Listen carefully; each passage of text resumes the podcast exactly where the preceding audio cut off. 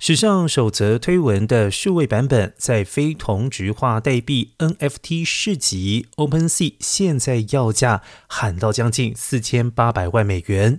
这则推特创办人多西发出的第一则推文，如果以这个价格成交，那会是目前拥有者一年前取得时的十六倍。该数位资产 s t o f f y 去年三月买下时，才支付了两百九十万美元。s t a f i 推文表示，会把交易所得的百分之五十捐给慈善机构 Give Directly，而该机构发放现金给穷苦民众。不过，捐款的推文却引来新晋推特最大股东马斯克的回复，表示为何不捐出百分之九十九？